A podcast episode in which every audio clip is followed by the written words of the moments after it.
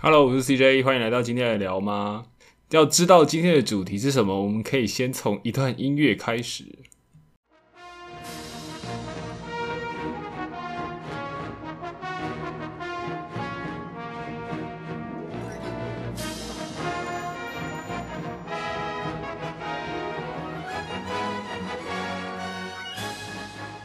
如果是有在接触这款作品的朋友，我相信听到的这段音乐一定都热血沸腾了起来。我们要来聊的就是这一款知名的电玩游戏系列《魔物猎人》，跟他最近改编的电影。那我们就开始吧。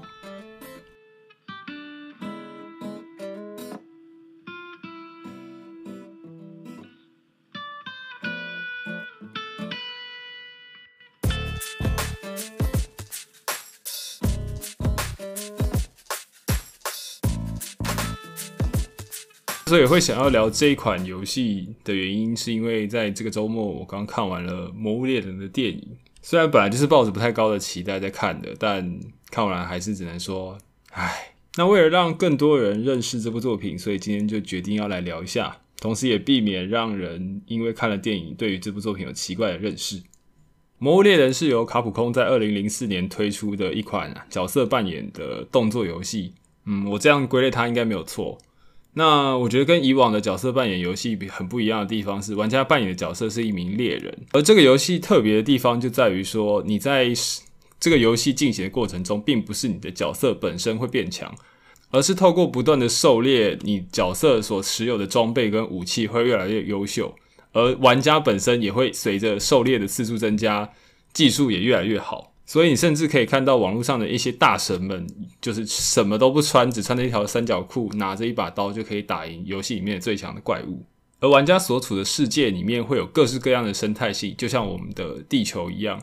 在游戏里面你可以从海边一路狩猎到火山，一路狩猎到冰原等等。那对应的这些不同的生态系，也有不同样的魔物可以让你去讨伐。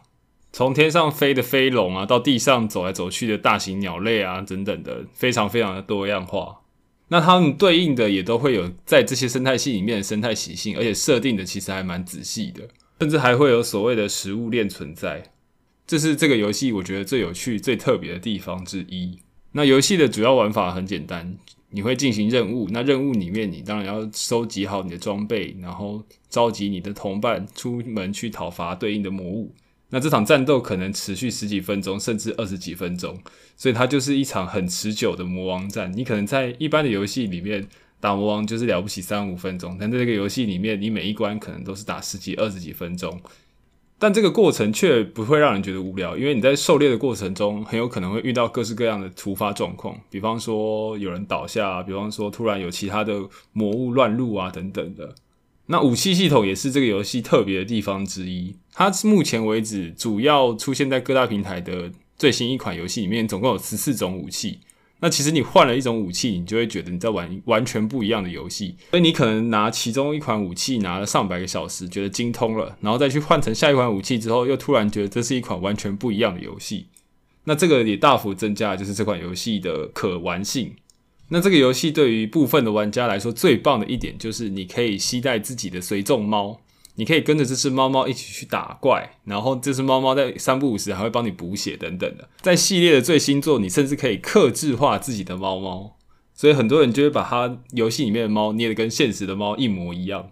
而说到我是怎么接触到这款游戏的，那回到我高二的那一年，我高二那一年的时候，很多的同学在上课的时候都会头抵着桌子趴下来，然后手在。桌子底下不知道在干嘛，那其实他们就是在玩 PSP。当时最火红的就是这一款游戏的二代，然后它出了携带版在 PSP 上，甚至它还带动了 PSP 的销量。那作为一个没有掌机的人，很难理解为什么他们可以连续好几节课都一直在玩这个游戏，还玩到就是下课时间要冲去抢教室的插座充电，你就觉得 What the fuck？另外一方面也是因为那一阵子已经快要接近大考了。也没有那个勇气挑战自己的耐受度，就想说等到学车之后再来买 PSP 好了。终于让我熬到了放榜的那一天，放榜的隔天，我马上就去地下街买了一台 PSP，然后也买了游戏片。那我买的第一款游戏就是这款游戏的三代。我一开始玩，我就可以理解为什么大家这么着迷这个游戏了。作为掌机上扬第三款作品，我玩的那一代 MHP 三，很多机制都比以往友善，然后我觉得难度其实也是蛮适中的。虽然会被很多老猎人笑说这个难度根本就是太简单了，但我玩的是蛮开心的。而且游戏的建模跟美术当时都觉得很棒。但以现在的眼光来说的话，其实当时还是有一些东西只能说很硬派啊。比方说，你打怪的时候是看不到伤害数字的，你一刀挥下去就是喷一点血而已，但你完全不知道你这下打了多少。而且游戏里面怪物是没有血条存在的，所以你在打怪的时候是完全不知道它剩下多少的。通常都是要靠经验或者是一些辅助的技能才会知道怪物可能快死掉了，还是知道个大概而已，也不是知道确切的血量剩下多少。但有些部分还是跟历代的作品一样，比方说它的技能技系统其实蛮有趣的。它技能系统就是你每一件装备会有正向的技能的点数跟负面的技能的点数，那这个点数累积到一定的程度，它就会发挥效果。所以你在配装的时候，不仅要算怎样可以让正面的效果发挥出来，你还要很小心翼翼的精算，让那些负面的效果不要显现出来。然后你的人物在吃补品的时候都会有一个超级白痴的动作，然后那个动作就会很容易害你被怪物攻击。除此之外，还有一些游戏机制，现在回想起来，真的会质疑自己为什么以前可以玩得这么开心。比方说，它有一个叫护食系统的东西，它这个系统最白痴的地方就是它有一些乱数是你在开机的时候就已经决定的，所以不是说你一直刷就一定可以刷到某些东西，是你开机要开机在对的时间点才可以刷到那些东西。即便如此，我觉得这个游戏还是带给我很多美好的回忆啊。比方说跟其他同学联机打怪啊，像刚刚听到开头的那个主题曲，每次听到都会热血沸腾。然后我其实自己本身又是一个很喜欢收集东西的人，所以每做出一件新的装备就特别有成就感。我记得我在玩这款的时候，把所有能做的装备都做出来了。在 PSP 上玩《魔物猎人》还有一件很白痴的事情，就是。它的游戏的控制视角是在右边的，但同时你移动也是要在右边，所以你要同时控制视角又移动的时候，你必须用一个非常畸形的手势在操控你的主机，然后这个手势被称为 C 字手。你是不是一个好猎人，就取决于你有没有办法比出那个 C 字手。有兴趣的听众可以 Google 搜寻 PSP C 字手，你就会知道我在说的那个手势长什么样子。总之，这个游戏对于刚考完大考的我来说，根本就是一款毒品。我一玩就玩了五百个小时。但很不幸的事情是，它的下一款作品就不出在 PSP 上了，它就转战了任天堂的怀抱，所以就是出在 NDS 上。但因为我没有买任天堂的掌机，所以后来的几款作品我都无缘玩到。一直到前年，就期待已久的新作《魔猎人世界》终于发布在各个平台上了。那我也终于能够再拾起我的武器去狩猎了。那因为以往的作品，不管是出在哪一个平台上，当时的画质都会输给同时期的作品一大截，所以都会被嘲笑成是马赛克猎人。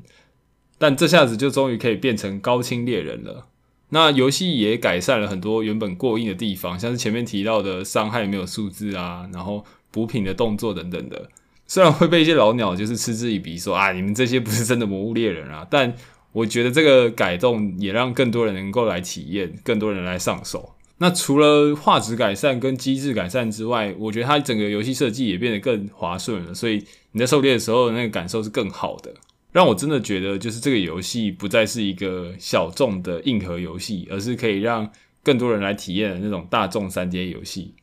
总之，如果你跟我一样是那种喜欢做足准备之后去挑战强敌，然后也喜欢制作收集各式各样的东西的人的话。又或者你就是那个单纯的猫奴，我觉得《魔物猎人》系列都是你可以尝试一下的游戏。那入坑的话，现在当然是推荐从最新作开始玩。那接下来就要谈谈那部该死的作品了。